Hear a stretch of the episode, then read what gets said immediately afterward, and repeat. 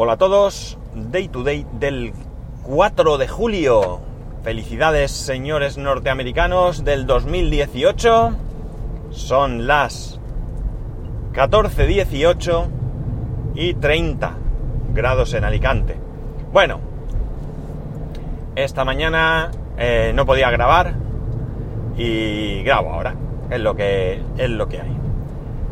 Eh, yo sé que algunos el tema que voy a hablar ahora, eh, creo que el volumen este está un poco alto, vamos a bajarlo un poquito, no vuelva locos, a ver mejor ahora.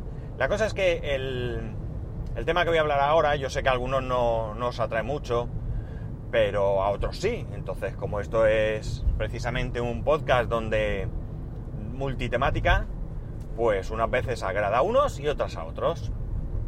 El día que haya un tema que no agrada a nadie, que no agrade, agrade agrade a nadie, que raro me suena, eh, pues no lo eliminaremos para siempre. Pero mientras tanto, pues vamos variando. Vale. ¿Qué quiero contaros? Pues de servidor NAS. No de mi servidor NAS, sino de los problemas que estoy teniendo con el servidor del que creo que ya os he hablado aquí, que es el de la academia, el que quiero poner en la academia. Después de mucho sufrir, después de instalar eh, Ubuntu durante o en dos ocasiones, pues mmm, decidí intentar instalar Xpenology. Ya esto sí que os lo conté, que lo intenté sobre un HP. Yo creo que ya hablé de esto aquí. Y ese HP el problema que tiene es que aparentemente eh, el pendrive arranca como UEFI en vez de como Legacy BIOS y ese PC no tiene UEFI y por tanto no hay manera de que arranque del todo. Es imprescindible arrancar, y además desde el pendrive, por una cuestión simple. Ese arranque de ese pendrive, que es un arranque, no sé si son 30 megas, es muy pequeñito, es un arranque en Linux, que lo que hace es, bueno, cargar algunos drivers de red y algunas cosas, pero sobre todo lo que hace es mmm, hacer creer al software original de Synology que se está instalando sobre un dispositivo, eh, sobre hardware, digamos, original de Synology. Eh, no, aquí no, eso no es un jailbreak donde tú emplees una vulnerabilidad del software para craquearlo y cosas así, sino que, como digo, de lo que se trata es de hacer creer a ese software que se está instalando sobre un dispositivo eh, Synology original. Bien, eh, lo que ocurre es que arranca el pendrive y se queda la pantalla en negro con el cursor parpadeando. Yo allí probé el pendrive en, en un Lenovo All-in-One de estos, arrancaba perfectamente, pero en estos HP, pues no, no consigo que arranquen. Entonces, eh, ¿qué opté? Pues yo tengo, tenía en casa, como os comenté, creo, ¿no? tengo la sensación de que todo esto ya os lo conté. Soy un, desastre, iba a decir una cosa, puñetero, venga, soy un puñetero desastre. La cuestión es que, eh, como yo tengo un PC, un Compact, que sí, HP Compact, pero bueno, digo, voy a llevarme un modelo totalmente diferente. Es un Pentium 4, no sé la velocidad ahora mismo, con...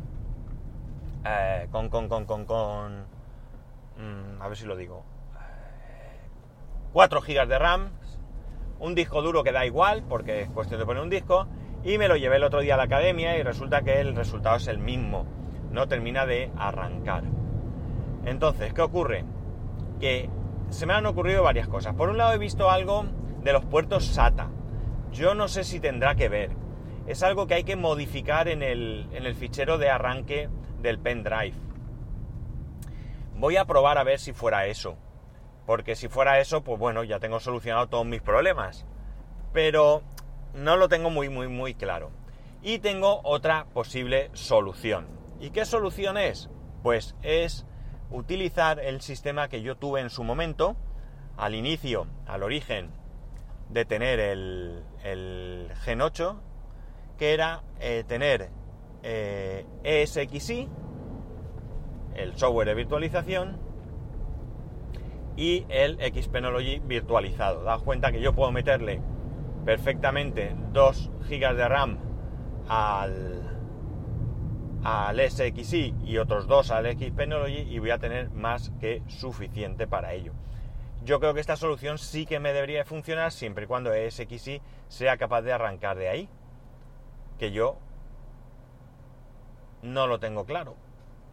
No, no es que no lo tenga claro, es que no lo sea ciencia cierta, realmente. Pero bueno, todo es probar.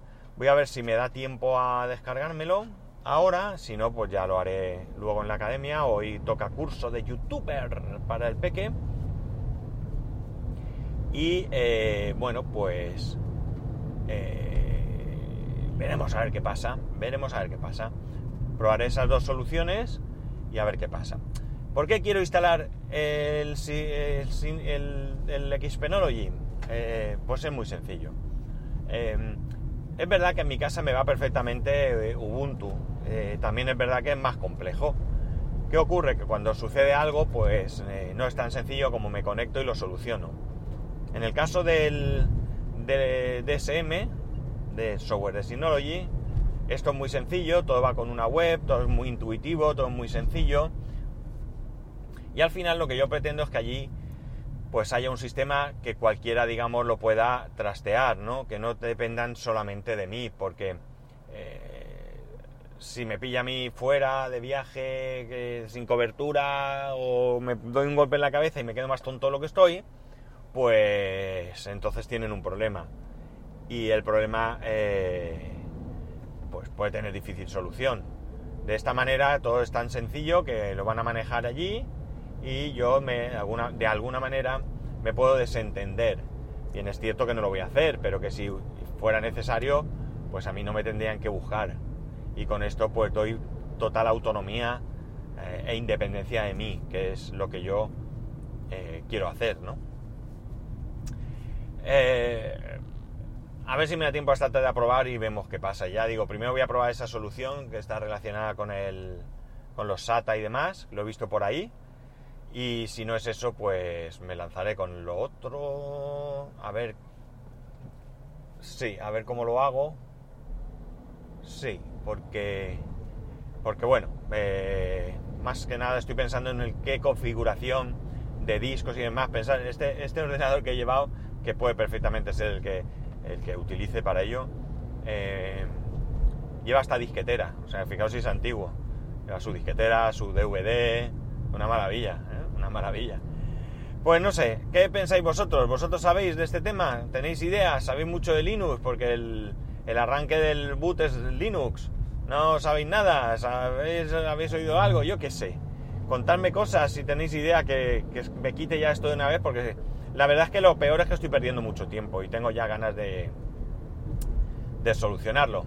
Así que, pues eso, que espero vuestros comentarios, vuestras, vuestra opinión, eh, pues yo que sé, lo que queráis contarme. Sabéis que yo estoy aquí y que más pronto que tarde, no, o más tarde que pronto, yo os contesto, ¿vale?